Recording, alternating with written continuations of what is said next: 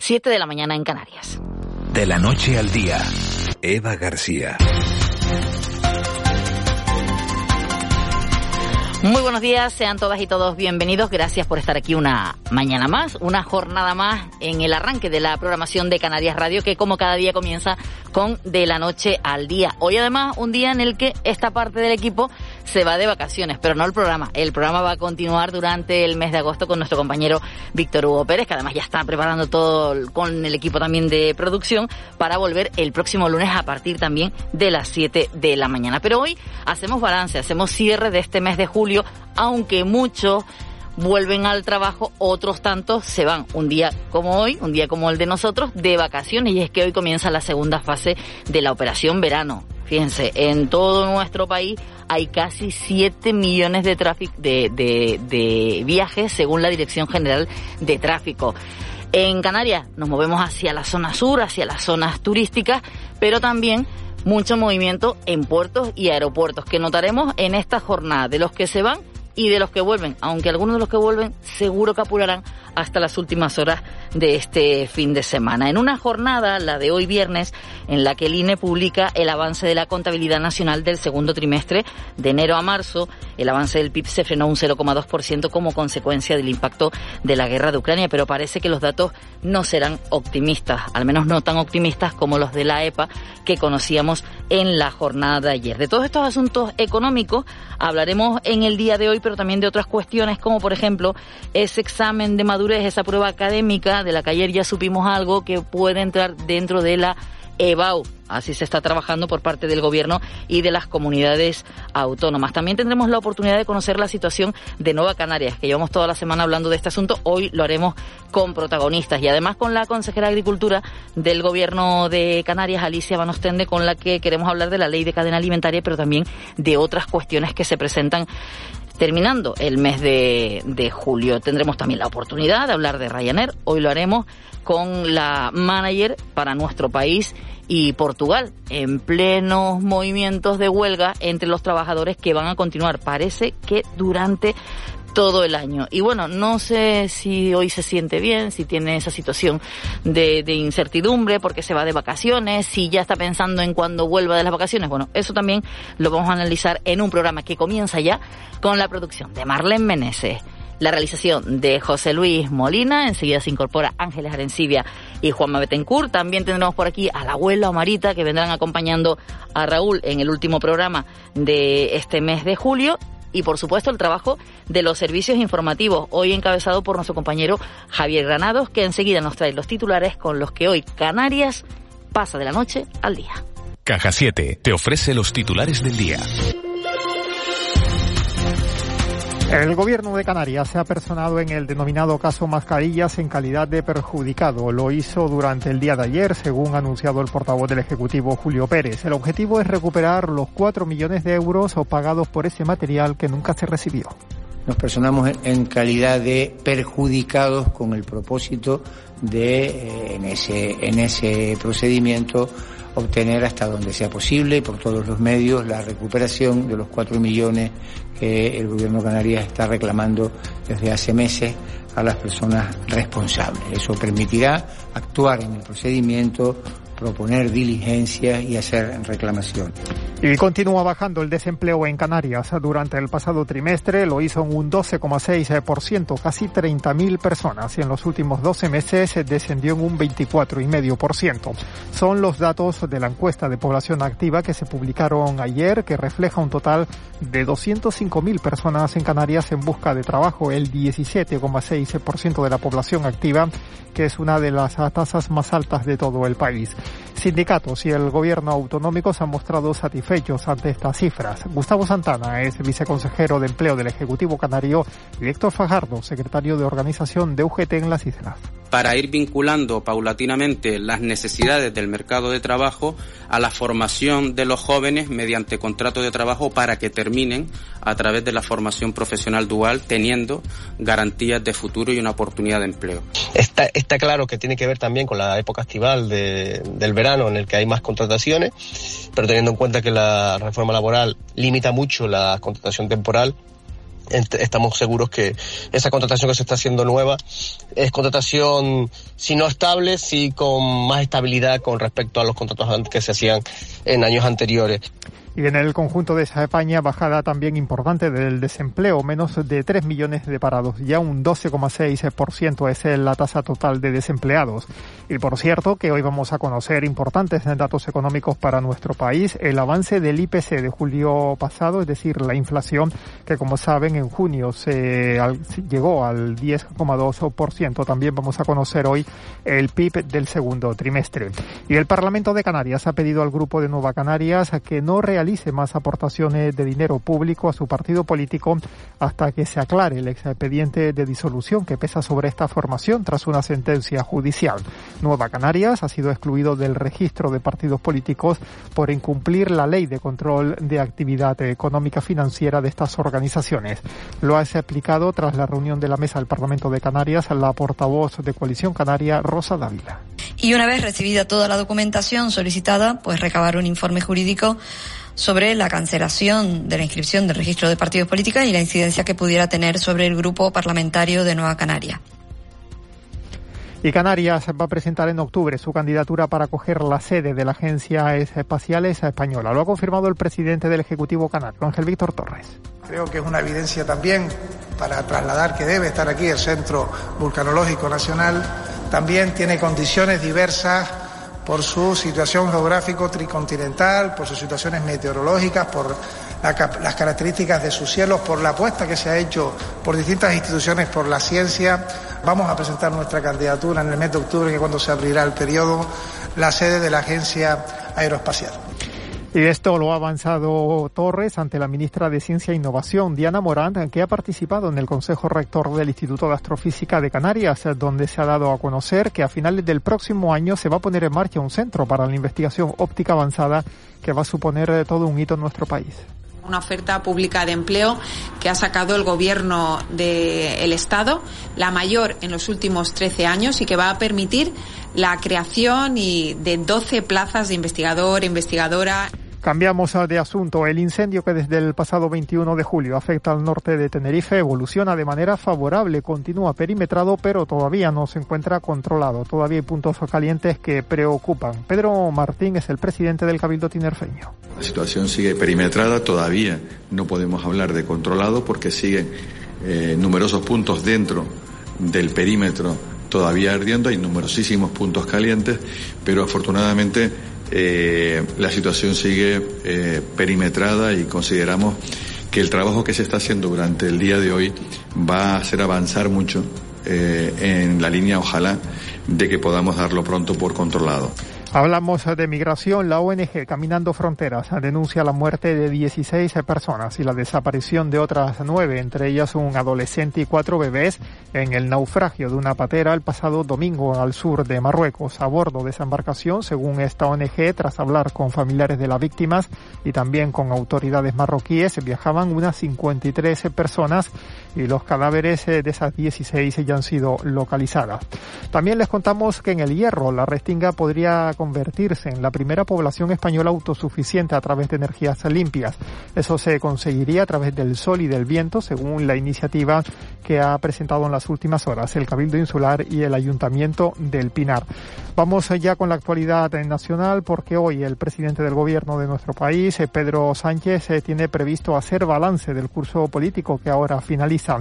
Ayer hizo lo mismo el líder del Partido Popular, Alberto Núñez Feijó. Se mostró muy crítico con la gestión económica del Ejecutivo Nacional. Con una inflación de dos dígitos, a niveles de hace 30 años, con el doble de tasa de paro de la media de la Unión Europea, con un déficit y una deuda descontroladas y unos niveles de riqueza que no alcanzarán la época del 2019 hasta el 2024 y Argelia desbloquea las operaciones bancarias con nuestro país. La Asociación Profesional de Bancos y Establecimientos Financieros Argelinos lo ha anunciado hace unas horas tras dar la orden de no realizar ninguna operación con España el pasado 9 de junio. Esa fue su respuesta, recordarán, al cambio de política del gobierno español sobre el Sáhara Occidental en marzo. Y la economía de Estados Unidos entra en recesión técnica al sumar dos trimestres consecutivos de caídas. A pesar de este dato, el presidente Joe Biden defiende la fortaleza de su economía. And let me speak to one other issue. Let me speak to one other issue. The GDP. And whether or not there, es Joe Biden, el presidente de Estados Unidos, explicando que los datos de empleo y consumo demuestran que la economía de su país no se encuentra en recesión. Dicen que si viajas solo llegarás antes, pero si lo haces bien acompañado, llegarás más lejos. Abrazar nuestras raíces nos ha hecho llegar hasta aquí. Alcanzar nuevas metas será posible gracias a ti. Caja 7. 60 años guiados por grandes valores.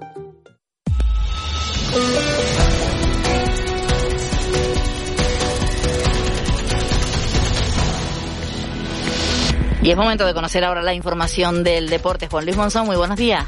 Hola, ¿qué tal? Buenos días. La Unión Deportiva Las Palmas pone hoy fin a sus partidos de pretemporada en Marbella y lo hace a las seis de la tarde contra otro equipo de la primera división de Arabia Saudí, el Al Nazar otra piedra de toque para seguir avanzando en la preparación cara a la liga. Lo cuenta el lateral Álvaro Lemos. Yo creo que, yo creo que poco a poco eh, eh, nos queda un partido más para, para, para irnos de aquí y, bueno, eh, yo creo que, que, vamos con buenas sensaciones. Y si la Unión Deportiva pone fin a su estancia peninsular, el Club Deportivo Tenerife la inicia. Los blanqueazules ponen hoy rumbo a Murcia, a las instalaciones de San Pedro del Pinatar, donde ya el domingo tienen amistoso con la Unión Deportiva Ibiza.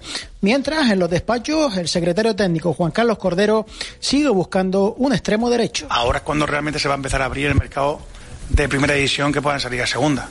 El mercado que todavía no estaba muy eh, en el mercado. Entonces ahora empieza un poco todo tenemos una base importante ya, con los jugadores que han venido, con lo que mantenemos de temporada anterior y bueno, ahora es seguir acertando pero sin prisa. Y los amantes del motor en Tenerife están de enhorabuena. Arranca hoy la octava edición del Rally Ciudad de la Laguna. A las 8 se publicará la lista de pilotos autorizados a tomar la salida, exactamente 25 minutos antes de que el primer participante tome la salida, con Enrique Cruz y Miguel Suárez como grandes favoritos.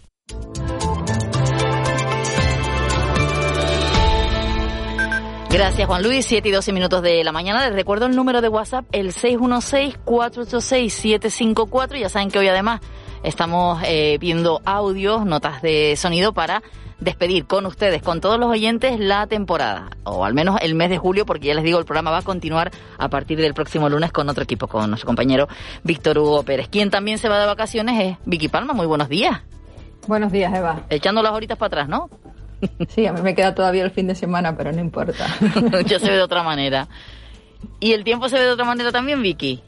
Yo creo que sí, porque a alguno lo habrá sorprendido esta mañana. Ah, por ejemplo, en el nordeste de Tenerife comenzaba a llover en torno a las cinco y media de la mañana. No son grandes precipitaciones, pero sí que ha estado lloviznando. Hemos tenido también algunas precipitaciones por el norte y nordeste de La Palma, zonas altas del Hierro, puntos del norte de La Gomera en Tenerife concentradas en el extremo nordeste, prácticamente todas en la cara norte del macizo de Anaga y en los municipios aproximadamente Tacoronte, El Sausal y bueno, la zona más alta de Santa Cruz de Tenerife. También ha habido algunas precipitaciones medianías justo del norte de Gran Canaria. De momento nada en Lanzarote y Fuerteventura y si tenemos abundante nubosidad. Esperamos que en Lanzarote y Fuerteventura despeje, no lo hará por completo en el norte de Lanzarote, la costa noroeste y en la Graciosa. Nos van a quedar nubes en el norte de Gran Canaria, de Tenerife, de La Gomera, del Hierro, en la isla de La Palma. Y bueno, esas nubes, eh, a medida que avance la mañana, la posibilidad de precipitaciones va a desaparecer, pero reaparecerá al menos en La Palma, en Tenerife y en Gran Canaria, pues al final de la tarde. Por el sur, tiempo soleado. La mayor parte de las nubes se sitúan por debajo de los 1200 metros de altitud. Ya decimos, el tiempo estará soleado en el resto, con temperaturas de verano Volveremos hoy a tener alguna máxima de 33-34 grados puntual en medianías del sur de la isla de Gran Canaria, como ocurrió en la jornada de ayer, y valores de 30 grados en muchas zonas de esas medianías, en torno a los 30 grados de máxima en el resto del archipiélago. Sopla el alisio, otra vez moderado con intervalos y rachas fuertes en las mismas zonas donde cada vez que tenemos alisio sopla ese viento con intensidad. También tenemos viento en el mar, levanta oleaje y eso hará que en parte de las costas del sureste, principalmente las islas de mayor relieve, también del este, de Lanzarote y Fuerteventura, pues haya que tener un poquito de precaución con el oleaje en las playas porque puede llegar a alcanzar por momentos los dos metros de altura. Y para los que también hoy cojan sus vacaciones y quieran ir en barco a cada una de las islas y mareen, pues que también vayan con, con, con algunas medidas de las que tomamos los que mareamos, ¿no, Vicky? Sí, sí, hay que ir un poco preparados porque, bueno, hay viento, el viento suele ser eh, bastante molesto.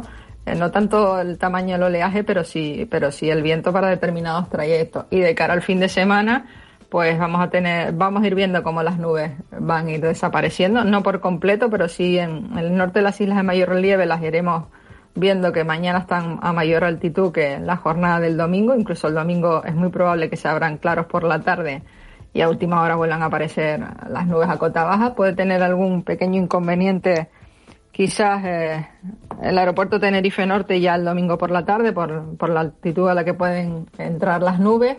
Eh, las temperaturas van a ir subiendo durante el fin de semana. Donde más se va a notar va a ser en Lanzarote, en Fuerteventura y en medianías del sur de la isla de Gran Canaria. Vamos a seguir con viento alisio prácticamente todo el fin de semana y ya el domingo vientos del este, quizás también desde mañana en, en zonas de cumbre. Vicky, gracias y feliz descanso. Igualmente, buenos días. Buen día. Y es momento de saludar a la portavoz del SECOES 112, Cande Ceballos, muy buenos días. Hola, buenos días.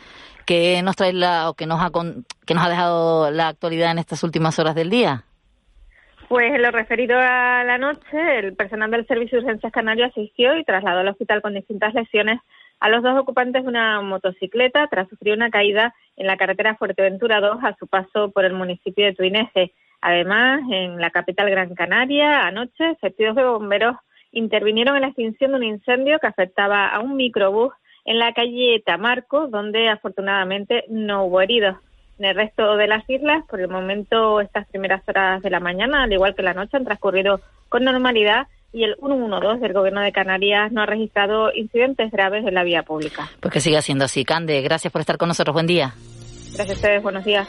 Ya nos han llegado algunos WhatsApp de los oyentes. Buenos días, felices vacaciones. Buenos días, en Ravelo lluvia débil durante la madrugada, tres litros acumulados. Felices vacaciones al equipo. Buenos días, viento y chipi chipi fresco que da gusto. Saludos de Parque Holandés. Eh, Marlene, no sé si a ti te he cogido la lluvia porque decía Vicky que sorprendía a alguno. Eh, José Luis Molina venía en moto y completamente sorprendida además salir de casa y empezar lo primero que dices y esto ahora bueno pues pues se agradece después de los días de, calor y sobre todo para los que siguen luchando contra el fuego. ¿Qué nos dan los periódicos en el día de hoy? Arrancamos con el periódico La Provincia. El titular, eh, encuesta de la población activa, caída histórica del paro juvenil en Canarias. La imagen de portadas para el fiestorrón de Arucas que espera a unas 30.000 personas. Además, el puerto paga las pérdidas de otros recintos españoles. En el periódico Diario de Avisos, el caso Tradex, la policía investiga una estafa piramidal de más de 4 millones de deportistas políticos y hasta los propios empleados entre los afectados de un, de un chiringuito financiero eh, dirigido por Mukesh Dahwani que prometía rentabilidades del 50% y así lo desvelaban las fuentes del diario de avisos según las denuncias se disparan. Alejandro Sanz que encandila al público en Costa Adeje y la ministra Morat y Torres firman el pacto por la ciencia. En el periódico Canarias 7 el gobierno canario se persona como perjudicado en el caso Mascarillas. La imagen de portada es para el rodaje de El Zorro que se pasea por la capital eh, eh, de Las Palmas de Gran Canaria.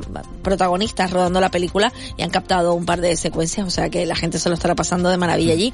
Nueva Canaria se queda eh, por ahora sin dinero de su grupo en el Parlamento y las concesiones de Puerto Rico y Pasito Blanco están vencidas. Y en el periódico El Día, el Festival de Reggaetón se mantiene pese a la prohibición.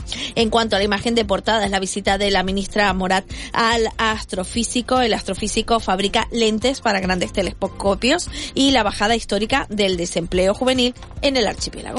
Que además dentro de esa curiosidad de los rodajes que se están haciendo en Canarias y este, en Las Palmas de Gran Canaria, eh, es una mujer, será la protagonista del, del Zorro en esta ocasión, el remake de ese clásico que ha salido tantas tantas versiones. ¿Qué nos traen los periódicos nacionales? Pues en el periódico El País la imagen de portada es para Laura Borrás, apartada de la presidencia del Parlamento. Además, el titular del periódico España registra un récord de contratación indefinida. El impuesto a la banca será del 4,8% de los intereses y las comisiones. Y la inteligencia artificial de Google logra describir la estructura de todas las proteínas. La máquina resuelve el gran gran reto de la biología. En el periódico El Mundo, la imagen de portada, en este caso es para el nuevo fiscal general que recula el, eh, un tribunal constitucional progresista decidirá sobre el veto al castellano. Y además el titular, dos ministros reconocen ya un parón en el empleo a partir de otoño y la banca calcula una caída del crédito de 50 mil millones a causa del impuesto.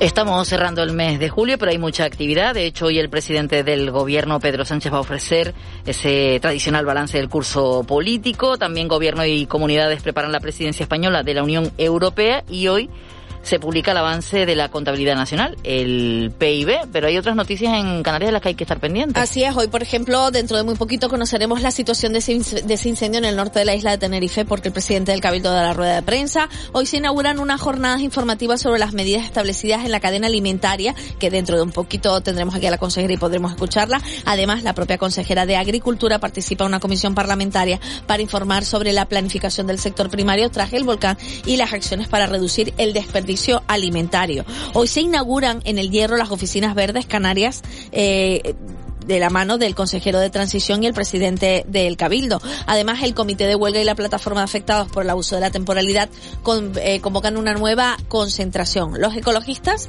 en el sur, colectivos ecologistas, convocan una concentración en el sur de Tenerife eh, contra la nueva urbanización turística denominada Cuna del Alma.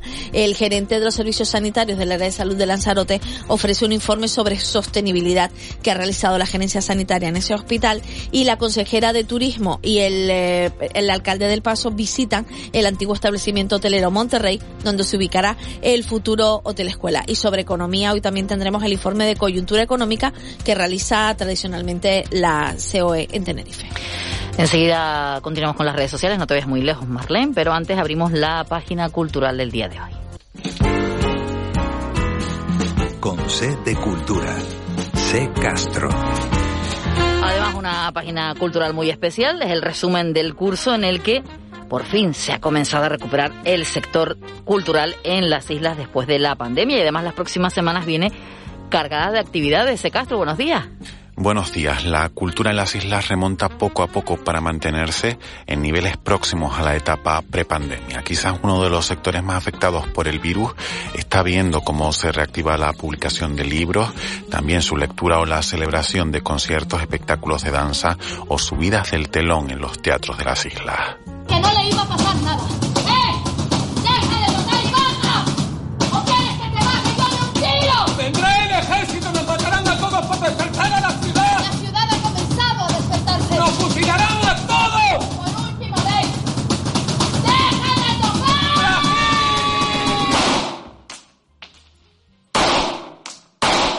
Ha sido un curso muy complicado porque el archipiélago continúa estando entre las regiones donde menos se gasta en cultura, lo que dificulta la supervivencia de casi 6.000 empresas dedicadas a esto del arte y de la cultura. Las estadísticas cuentan que de media al año los residentes en Canarias nos dejamos unos 200 euros, cifra muy alejada de la media europea. ¡Auma! ¡Auma! ¡Ama! ¡Jairo! ¡Ama! El Festival de Música de Canarias, Miradas Doc, el Festival del Sur, Encuentro Tres Continentes, Mapas, el FE Festival o el año de José Saramago, sería muy complicado resumir este año en noticias culturales, esas que nos hacen reconciliarnos con nuestro día a día. No obstante, lo que viene está por ser mejor. En agosto, por ejemplo, regresa la quinta edición del Festival Fiestorrón en Gran Canaria y el Músicas del Mundo que se celebra este fin de semana en el sur de Tenerife. Duele ver cómo te va, cómo te lleva lo que te di, el antifaz. Se te ve desde aquí, estás intentando dominar y dominarme a mí poquito te va a costar. Parece joda que tú quieras. Y cómo no, el Love Festival, 10 horas de música a las faldas del volcán para volvernos a encontrar con Alejandro Sanz, Todrick Halo o ella, Nicky Nicole Buen verano a todos y todas. La cultura continúa.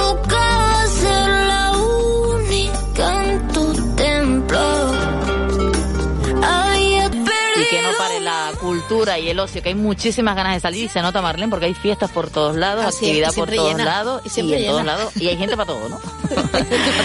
¿Qué nos traen las redes sociales a esta Mira, hora? pues vamos a empezar con el Hay gente pato. Esto, ¿quién no le ha pasado que te montas en un transporte público y te quedas dormida? Pues hoy es tendencia en las redes sociales un chico que se llama, bueno, en Twitter se llama Valenciano David.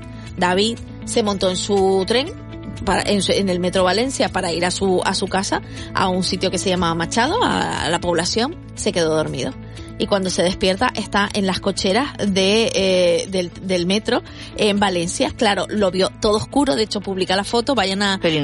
Valenciano. nadie lo despertó el pobre se despierta lo ve todo oscuro se asusta ve que tiene un 20% de batería y dice ay Dios ahora qué hago ¿Qué hizo? Llamar al 112. Miren que estoy aquí, por favor, vengan a rescatarme. No puedo salir, esto está cerrado, no, no, nadie me ayuda. Y luego acto seguido colgó en Twitter, además, un tweet pidiendo ayuda, que diciendo que se había quedado dormido y que más que miedo lo que sentía era mm, que, que, que sentía más miedo que vergüenza y que por eso llamó para que lo fueran a rescatar. Obviamente a los 20 minutos aparecieron los de seguridad y le sacaron del, del vagón de- del metro. Pero aquí no le ha pasado. que Imagínate abrir los ojos y de repente dices, ¿dónde estoy? ¿Dónde no? estoy? Estás allí, vamos. Bueno, bien. Otra, otra tendencia en las redes sociales ahora mismo es Monedero, que la Audiencia Nacional abre una causa pues contra Monedero por blanqueo de capitales y falsedad documental. Imagínense lo- los tweets que se han recibido a favor y en contra de Monedero. Y el que sí que se ha llevado un buen varapalo en las redes sociales ha sido Piqué.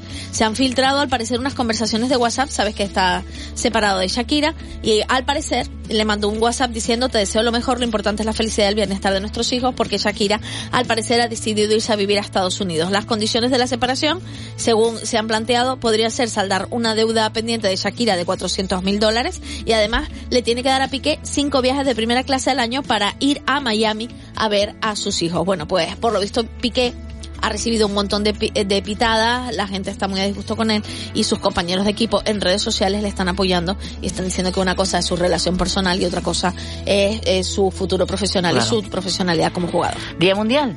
Hoy tenemos el Día Internacional del Tigre para concienciar sobre su tráfico ilegal, la pérdida del hábitat y los conflictos de pastoreo y la minería ilegal que afectan a esta población de tigres en el mundo, convirtiéndolo en uno de los animales más amenazados. Muy breve, las efemérides que tenemos poquito tiempo. En 1836 en París se inaugura el Arco del Triunfo, 30 años después de que fuera colocada la primera piedra. En 1954 en Londres se publica por primera vez La Comunidad del Anillo del escritor J.R. Tolkien. En 1981 el Reino Unido y todo el mundo se paraliza ante la boda del príncipe de Gales y Diana Spencer. 750 millones de personas siguieron la retransmisión y en 1963 nacía Fernando Simón, nuestro médico epidemiólogo que tanto nos acompañó durante muchos días y en 1981 lo hacía Fernando Alonso, piloto de Fórmula 1. Y cuéntanos por qué esta música. Porque la eligió Ángeles Arencibia y vamos a ponerla para disfrutar de esta canción. Creo que tiene historia, ¿eh? Ahora nos la cuenta. Ella la conoce mejor que nadie. Los coquillos. Esta vez también te voy a decir que no, porque sí, te voy a decir que no, no me vas a condenar a verte toda la vida, todas las mañanas, olerte mientras tanto, o ver cómo envejeces tan mal como tus padres, no, no, no. Bueno, pues hoy con el sí, sí, sí de los coquillos, nuestro saludo musical para empezar ya con el análisis de la jornada en el contrapunto. El Contrapunto. Ángeles Arencibia y Juan Manuel Betencur.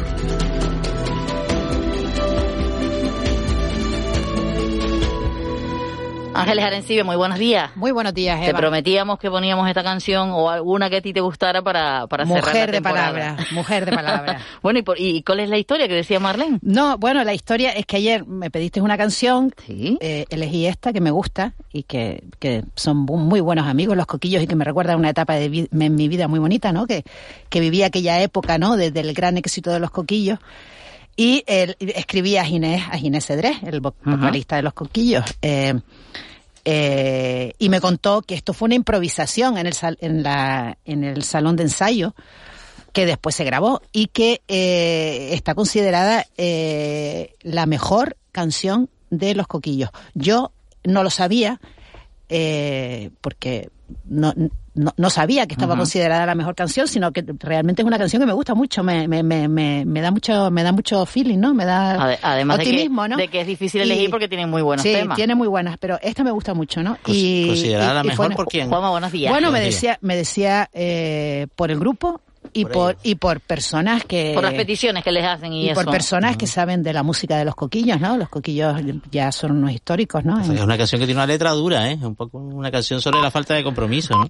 Sí, sí. José, José Miguel. Sí, pero Sí. que es una, vamos a ver, Juanma, es, es, eh, es una improvisación, sí. hay un cierto mensaje, pero el mensaje tampoco queda muy claro, ¿eh? Mm. Tampoco es una cosa muy... Le- Es una le- separación o la primera una falta y- de... Yo creo que la canción de los coquillos que mejor representa este programa sería Pacto de Amigos. Bueno. ¿No? La pondremos luego en la Pero como me pidieron una que me gustara a mí, y esta es la que me gusta a Y mí. yo, soy, y yo soy la cabra de la Y, legión. y, hoy- y, y vuelan guagua. Eh, vamos a saludar a José Miguel González, que hoy lo tenemos en directo. José Miguel, muy buenos días. ¿Qué tal? Muy buenos días. Ah, ¿Tú eres de los coquillos? Pues bueno, yo a esta hora de la mañana la verdad que tampoco estoy para mucho baile. Y más si tenemos en cuenta que por eso saludamos a esta hora a José Miguel González para arrancar nuestro programa. Ayer los datos de la EPA parece que eh, han sido optimistas para todo, aunque todo el mundo se pregunta qué va a pasar en enero. Y hoy también sabemos que el INE va a publicar ese avance de la contabilidad del Producto Interior Bruto. ¿Cómo va a ser ese enero, José Miguel? Bueno, en principio el enero, otoño. Yo Sí. enero porque volvemos Sí, de vacaciones. No, pero, pero realmente el segundo semestre, que te toca toda la parte de otoño y parte del invierno, pues bueno, pues va a ser determinante para saber cómo nos vamos a situar en 2023. Eh, que estas cifras se vayan a mantener a lo largo del tiempo va a ser muy complicado. Por ejemplo, la noticia de esta madrugada, donde la recesión técnica de los Estados Unidos ya está ahí, en donde tal vez eh, ese incremento de tipos de interés ha sido excesivamente alto como para detener parte de, su economía y eh, se volverá a restablecer lo que es la paridad euro-dólar y a partir de ahí eh, establezco todo este contexto porque bueno pues gracias a lo que nos dedicamos, que es la venta de servicios de mercado hacia demanda exterior, o lo que es lo mismo el turismo, pues bueno, pues mantendremos cierto tono desacelerado, eso sí, a lo largo del, presente año. Y justamente, pues bueno, pues en el mes de, a partir del mes de enero, si la inflación no se detiene, pues es muy probable que al menos España sí algún trimestre que otro entre en, en negativo, no en recesión técnica, pero sí en negativo, y Canarias eh, en este caso siempre podrá estar creciendo por encima de la media, lo que pasa que a tasas desaceleradas, por lo tanto aquella recuperación que se estimaba para finales del 22, que algunos los poníamos en los primeros trimestres del 23, pues probablemente se retrase hasta finales justamente de 2023. Miguel Ángel, una pregunta, eh, que son dos realmente. Eh, primero, los tipos de- la subida de tipos de interés en, en, en la zona euro, ¿va a frenar la economía? ¿Y va a frenar Sí. la inflación? ¿Ambas cosas? ¿Ninguna de las dos? Normalmente cuando eh, hay una, un instrumento básico para controlar la inflación de demanda, que es el incremento de los tipos de interés, como bien se sabe, aquello que Carlos Solchaga decía en su día, que cuando la economía se recalienta lo que tienes que desincentivar es el consumo e incentivar la inversión, y eso te lo provocan los incrementos de tipos de interés. Eso podría haber sido tener más utilidad en 2021. Ahora mismo tenemos gran parte de la inflación es una inflación de oferta y con incrementos de los tipos de interés eso no se detiene.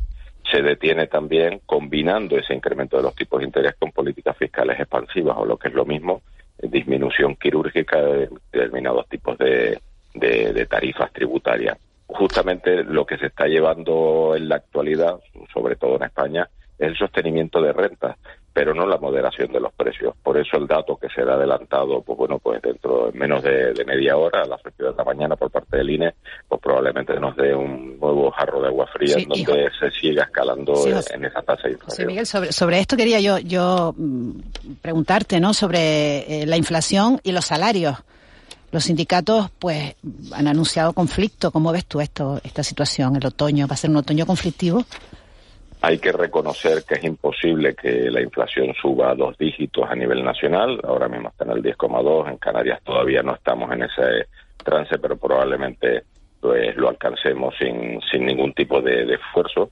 Y a partir de ahí no se puede establecer ese razonamiento de que los precios que suban por encima del 10% y tus salarios apenas lo, lo hagan. Eso al final no le interesa absolutamente a nadie, ni a la clase trabajadora ni a la ni a la clase empresarial, justamente porque lo que siempre se ha defendido, necesitamos recursos laborales no baratos, sino productivos pero al otro lado del mostrador necesitamos una demanda con poder adquisitivo constante. Y esto justamente lo que hace, y se ve eh, también de forma concreta en, los grupos de, de la inflación, en donde nuestra renta se está destinando a alimentación, transporte y energía.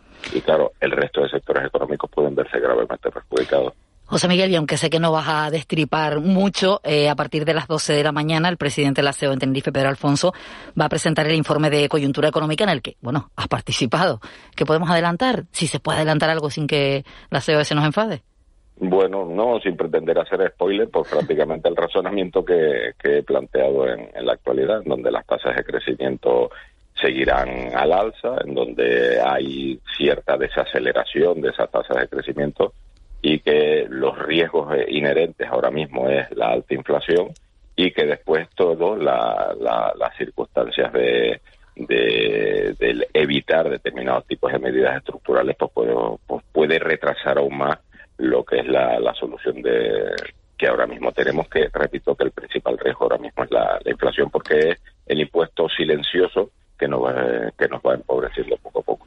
José Miguel González, gracias por estar con nosotros, gracias por estar toda la temporada y en septiembre te volvemos a escuchar todo un placer. Muchas gracias a ustedes por, seguir eh, confiando en lo, en lo que uno bien podría hacer. Muchas gracias. Muchas gracias. Bueno, pues otro de los asuntos que se hablará mucho a partir de septiembre, pero que lo hemos mencionado en las últimas horas, es esa nueva selectividad, esa nueva EBAU que ya ha anunciado el Ministerio de Educación. Se está hablando con las comunidades autónomas y queremos saber también si se ha hablado con las universidades. El coordinador general de las pruebas de acceso de la Universidad de La Laguna es Antonio Delfo Delgado. Antonio, muy buenos días. Hola, muy buenos días. Gracias por atendernos. No sé si ustedes ya tienen toda la información, si les ha llegado algo, si les ha llegado por sorpresa esta, esta noticia. Vamos a ver. Eh, la verdad es que nosotros hasta el momento en que apareció antes de ayer la, la información, ese primer borrador del ministerio, pues apenas sabíamos nada. Si éramos conscientes, así lo tratamos en una reunión eh, a mediados de noviembre o diciembre, en Zaragoza, éramos conscientes de que eh, tenía que haber eh, cambios. Es lógico y es, y, es, y es congruente con los cambios que se han introducido en el bachillerato y en los currículums de, la, de las materias. Estamos en, en una era que no es nueva, ¿no? que ya viene desde hace tiempo, pero que se ha implementado con la nueva ley educativa del aprendizaje por competencias. Eso marca que cambien los currículums de las materias y, lógicamente, también en congruencia tendría que cambiar la prueba. Es decir, en ese sentido, no es una sorpresa de que se iban a producir cambios. Ahora bien, a la hora de que se haya producido una consulta previa con las universidades, por lo menos a mí no me consta realmente que haya habido esa consulta. Nosotros durante todo este tiempo mm, sabíamos que el ministerio estaba en ello pero no ha habido un trasvase de, información, un intercambio, una idea clara de qué era lo que el Ministerio pretendía. Y, en ese sentido ese es el aspecto tal vez más, más negativo que veo en todo en toda esta información, porque realmente, por ejemplo, nosotros, los, vamos, la, la conferencia de rectores, la sectorial que reúne a los vicerrectores, a los responsables de acceso a todas las universidades, teníamos previsto reunirnos eh, a finales de septiembre, justamente para, para tratar este tema, y ahora nos llega por sorpresa y además con, con unos tiempos, con unos plazos muy inmediatos, ¿no? Para el 15 de septiembre creo que mm, desea tener el Ministerio ya sobre la mesa todas las sugerencias de las comunidades de las comunidades autónomas y de la comunidad educativa en su conjunto. Me parece un poco precipitado. Le pregunta Ángeles Arencibia. Eh, buenos días. Eh, lo más llamativo de esta propuesta es la prueba de madurez. Eh, ¿Los estudiantes canarios pasarían hoy en día la prueba de madurez? bueno, responder responder a esa pregunta realmente yo yo creo que ni los estudiantes canarios ni los de otras eh, comunidades, puesto que, como las cifras han demostrado, empecinadamente, pese a lo que se haya venido diciendo durante estos años, estamos mm, casi todos a un nivel a un nivel parecido. Eh, la, la, uno de los grandes defectos, o de las grandes perversiones de la, de la EBAU y de la PAU también, y de la selectividad anterior, es que convirtió la prueba en una especie, digamos, de, concurso, eh, a, lo que obligaba, entre comillas, a que el segundo bachillerato se convirtiera en una especie de academia preparatoria de un, de un examen, donde realmente eh, se preparaban eh, temas muy concretos, aspectos muy concretos de la prueba en cada una de las materias, y eso generaba que en, aquellas materias donde tenía que determinarse, donde podía verse las, capacidades y, y hablando en términos de competencias, las competencias comprensivas del, del alumnado para desarrollar un tema, para relacionarlo, etcétera, etcétera. Estoy hablando de asignaturas como Historia de España o Lengua Castellana o, bueno, algunas otras en el ámbito también de, la, de las humanidades, la historia de la filosofía, etcétera. Pues mm, se acreditaba que, que, que, esas, que esas capacidades estaban muy, muy menguadas, ¿no? Pero producto precisamente de una forma determinada de impartir las materias y sobre todo de preparar la prueba. De modo que podríamos decir que la prueba de madurez en, con las características que, se indican en ese borrador, eh, y, yo creo que eso también es congruente, debe suponer o tiene que suponer y obliga a una impartición diferente de las materias, de los, de los currículos en el bachillerato, especialmente en primero y segundo de bachillerato, y, recalcando el segundo que es el anterior a la, a la EBAU. Eh, señor Delgado, buenos días. Uno de los argumentos que se ponen a favor de, este nuevo enfoque, ¿no? Respecto a la EBAU es, es que es que el método este del de la prueba de madurez académica es, un poco el, avalado por el sistema PISA o digamos por por digamos por en, el ámbito europeo. Esto es esto es así de verdad o esto es una forma un poco de justificar la decisión. Bien, parece que el, que el ministerio ha estado, que eso no está mal, ha estado mirando otros modelos que, que existen en Europa. A veces pensamos que solamente aquí hacemos la EBAU o algo parecido y realmente modelos parecidos, similares, se implementan en, en toda Europa, incluido Finlandia, que parece que es el paradigma de todo lo contrario que hay que, hay que hacer, ¿no? Quiere decir que de lo que se hace y que es lo y que es, eh, digamos, como digo, ese, paradigma, pues allí también se hace una prueba y, una, y una selectividad. Eh, siempre hemos tenido el problema cuando nos llaman para contrastar estos resultados de PISA y demás, que de que estábamos hablando de, cosas distintas, ¿no? Y era muy difícil comparar los resultados de la, de la EBAU con los resultados PISA, porque mide momentos diferentes, mide cosas diferentes. La, la, prueba de PISA va más en el, por el lado justamente de las competencias más que de los conocimientos al estilo tradicional y de los conocimientos memorísticos. Entonces, pues sí, realmente eh, en principio parece que esa prueba de madurez tiene o puede tener mucho más relación con PISA y sobre todo que a la hora de la, de la medición de, variables realmente ahí sí que podríamos establecer comparativas. Antonio Delfo Delgado, coordinador general de la prueba de acceso de la Universidad de La Laguna. Seguiremos en contacto porque hay hasta el 15 de septiembre en principio para esas alegaciones y ya conoceremos más detalles sobre esa propuesta por parte del Gobierno. Un saludo, buen día. Buen día a todos. Gracias. Y está con nosotros ya Alicia Banostende, que es la consejera de Agricultura, Ganadería y Pesca del Gobierno de Canarias. Señora Banostende, muy buenos días. Hola, buenos días. Hoy hay rueda de prensa para conocer los detalles de la ley de cadena alimentaria, pero usted ya ha adelantado estos detalles al sector primario. Eh, ¿Cuáles son esos detalles, esas características y cuáles han sido las sensaciones por parte del sector? Bueno, lo que hemos hecho ha sido dos jornadas informativas para el sector ayer aquí en Santa Cruz de Tenerife, mañana, perdón, hoy en Las Palmas de Gran Canaria, precisamente para informar al sector de los detalles de esta ley, que es una ley muy controvertida, una ley largamente debatida eh, y con muchos detalles que creo que tenemos que hacer, que clarificar a toda la cadena alimentaria. De hecho, ayer había no solo representantes del sector primario, sino también del sector industrial, también había representantes de la distribución, decir, de los supermercados de Canarias, porque esta ley afecta desde el campo hasta la mesa, prácticamente hasta el, hasta el comercio minerista, y por tanto necesitamos clarificar qué cuestiones hay que cumplir para poder empezar también desde el Gobierno de Canarias a hacer aplicar esa ley eh, y por tanto, bueno, nos parece fundamental tener esta primera fase de información. Consejera, buenos días. Mm, pongamos un ejemplo práctico, ¿no? Eh, que usted conoce perfectamente. El sector ganadero que ha visto cómo su, sus costes se han elevado por, por, bueno, por el incremento del precio de los insumos y tal, y que, y que se ha quejado porque, bueno, está, está perdiendo dinero, incluso habla de, bueno, una hipotética desaparición. Claro, mm, si le aplicamos la ley de cadena alimentaria, eh, a ese, digamos, a ese proceso, lógicamente el, precio en el lineal del supermercado de, de, un producto de la ganadería canaria, un queso, sería más caro.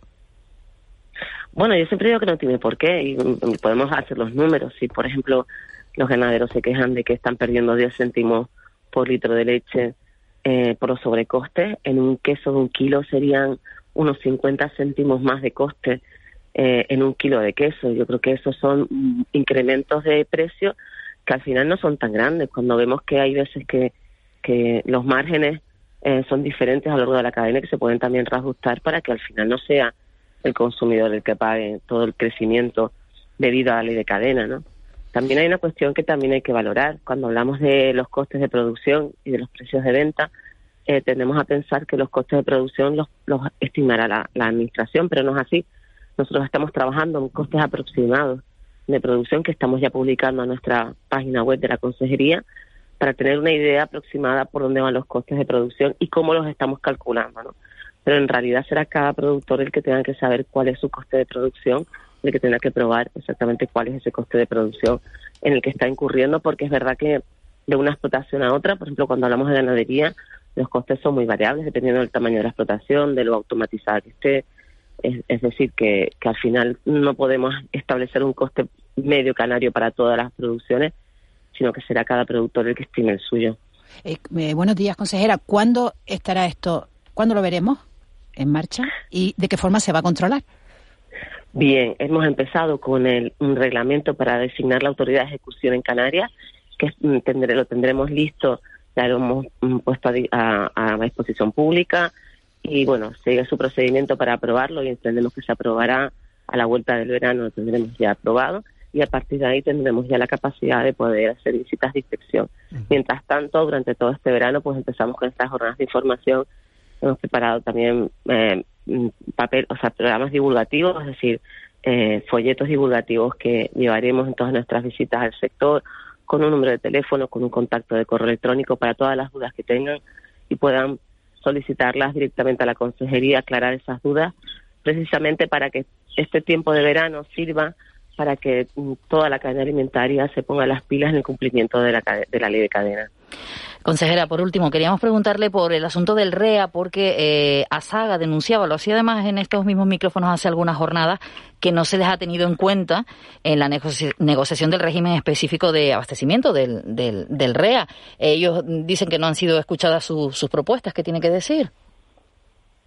Bueno, la verdad es que el REA, como saben ustedes, el POSEI está compuesto de dos patas, digamos. Está por un lado el REA y por otro lado lo que comúnmente llamamos el POSEI, que son las ayudas a los agricultores y los ganaderos. Por eso es un mismo paquete eh, de medidas, son unas 260 millones de euros.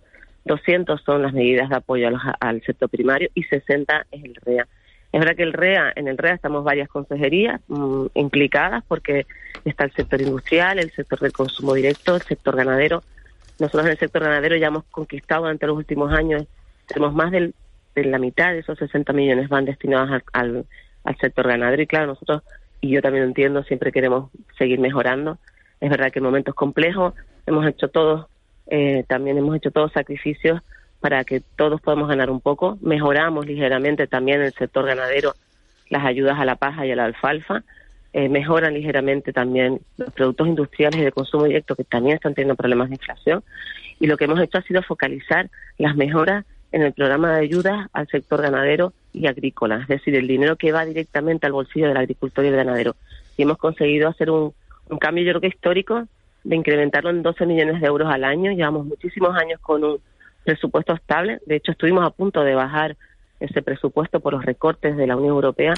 Primero conseguimos mantenerlo y ahora lo incrementamos en 12 millones. Yo creo que ganamos mucho más con esta decisión que insisto, este dinero va directamente al bolsillo del agricultor y del ganadero y por tanto la mejora va a ser directa al sector primario. Por tanto, bueno, hemos hecho, yo creo que todos sacrificios en un lado y en el otro, en la parte industrial, en la parte de comercio, en la parte de agricultura, pero yo creo que la foto final es buena, sobre todo para el sector primario, que es el que sale más beneficiado de este acuerdo. Alicia Manostén, consejera de Agricultura, Ganadería y Pesca del Gobierno de Canarias. Muchísimas gracias por estar con nosotros. Buen día. Muchas gracias a ustedes. Buen día, buen fin de semana también Igualmente. para todos. Hasta pronto.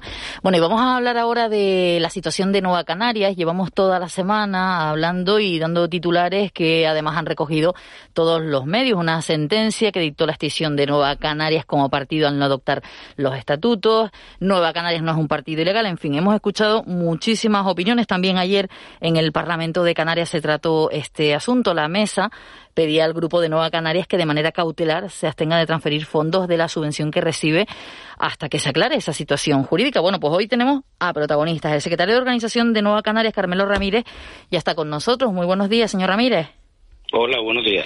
Bueno, ¿cómo, cómo están viviendo ustedes las situaciones y cuáles son los pasos que están dando en estas últimas horas? Bueno, la verdad que la hemos recibido con mucha sorpresa porque desconocíamos la existencia de esa sentencia, ya que no nos pudimos personar en todo lo que es el procedimiento tanto administrativo como judicial por desconocimiento de la dirección del partido en relación con ese expediente, ¿no? Entonces, lo que estamos haciendo, lo que hemos hecho ya, ¿no? Es personarnos o hemos estamos eh, hemos nombrado poder a abogado y procurador para personarnos en todo el expediente, tanto administrativo como judicial, ver todas las circunstancias que han concurrido aquí, ver las notificaciones cómo se han hecho, si es que se han hecho y a quién se ha hecho. Y en ese sentido, una vez que tengamos todo, nos hayamos personado, tengamos conocimiento exacto de todo el procedimiento eh, administrativo y judicial, adoptaremos las medidas que creamos convenientes para garantizar que en el futuro Nueva Canaria siga eh, concurriendo a las elecciones, a las próximas elecciones son las primeras y que siga existiendo en el, en el futuro, ¿no?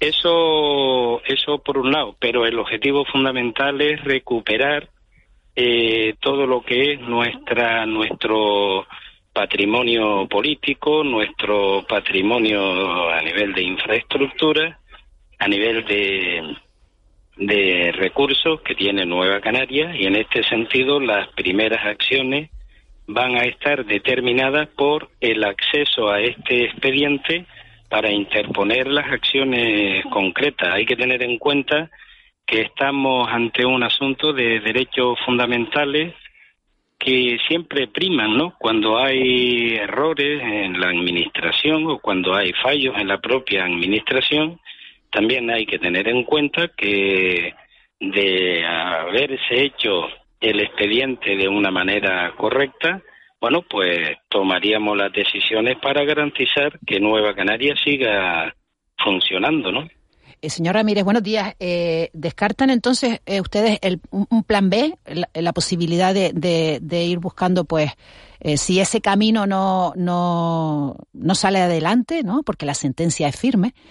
Eh, ¿Descartan ustedes un plan B, el buscar otro nombre para el partido?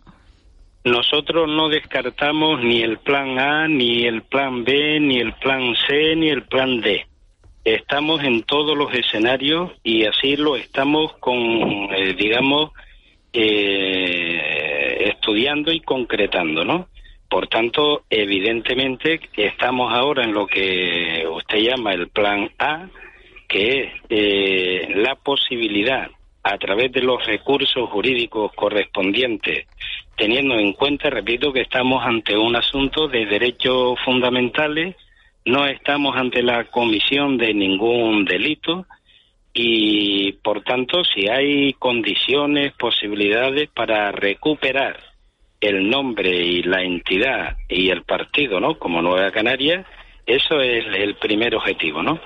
Evidentemente estamos también planteándonos otros escenarios que ya iremos eh, ultimando, ¿no? Señora Ramírez, buenos días. Eh, aquí hay dos cosas inverosímiles. La primera es que ustedes no se enteraran de que hay un procedimiento en la Audiencia Nacional donde está presidida por un canario, por cierto, eh, y que ustedes no se llegaran a enterar, y segundo, que ustedes no fueran notificados, o que fueran notificados en, una, en, en, un, en un domicilio diferente. Pues esto si le pasa a un particular, bueno, mm, bueno, es difícil, pero puede ocurrir pero que le ocurre una formación política que no es tampoco porque hay un caso en Castilla de un partido muy muy muy pequeño izquierda castellana. Pero bueno ustedes son un partido pues que está en el Congreso de los Diputados preside un cabildo tiene alcaldía está en el gobierno de Canarias. Son dos circunstancias que a, mí personalmente me parecen inverosímiles. Bueno, pero eso es lo que ha ocurrido. Nosotros, la dirección del partido, no ha tenido conocimiento porque si no, evidentemente, eh, hubiéramos aportado toda la documentación necesaria. De hecho, de hecho, y después de celebrado el cuarto Congreso de Nueva Canaria, eh, que fue en el 2017, nosotros en enero del 2018 presentamos eh, a través de la escritura de la correspondiente escritura pública en el registro de partidos políticos la adaptación de los nuevos estatutos dentro eh, del plazo que establece la ley del 2015, ¿no? La ley establece tres años, terminaba en el mes de marzo.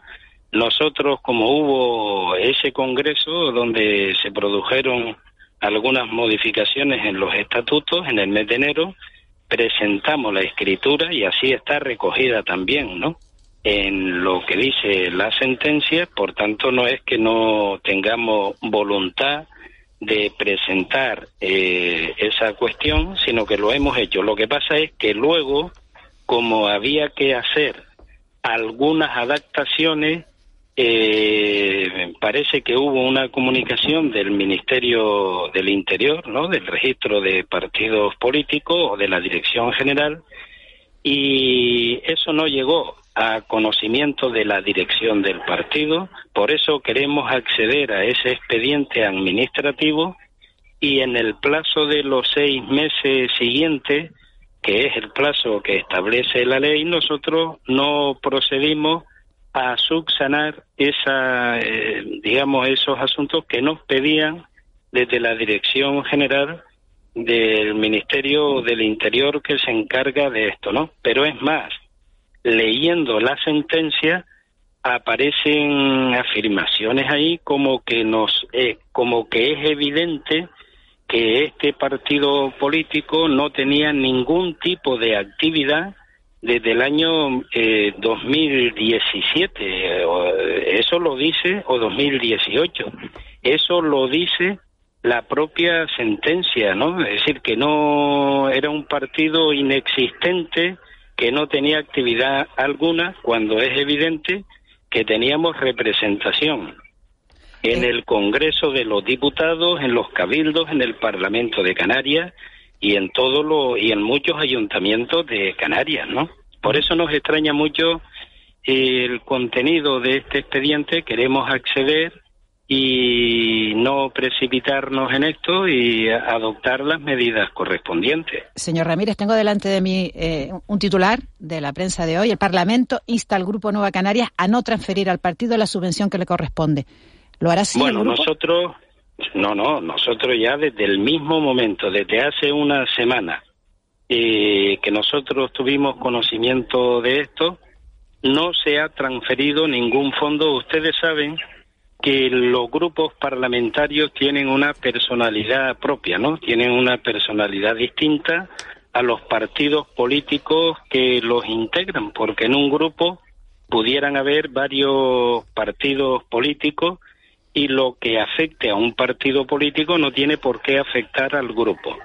Por tanto, nosotros lo que sí hemos eh, hecho a nivel interno no solo es y no transferir ningún recurso del grupo parlamentario de Nueva Canarias en el Parlamento al partido, sino que además lo que hemos dado la orden para que aquello que se haya transferido en este después de promulgar la sentencia pues sea restituido al grupo parlamentario hasta que se esclarezcan estas cuestiones.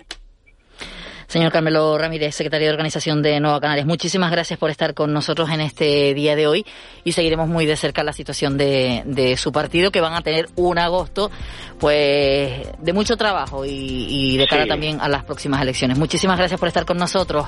Gracias a ustedes. Buenos días. Hasta pronto, buen día. Nada, nos quedan segundos, Ángeles Juanma, luego analizamos esta, esta conversación que hemos tenido con Carmelo Ramírez y también el resto de cuestiones que hemos eh, comentado a lo largo de esta mañana. Arrancábamos a las 7 y vamos a continuar hasta las nueve y media. Pero es momento ahora de conocer la información. Les recuerdo el número de WhatsApp, el 616-486-754, 616-486-754 para que se pongan en contacto con nosotros y a lo largo de toda la programación de Canarias Radio. Como les decía, llegan las noticias con nuestro compañero Javier Granados.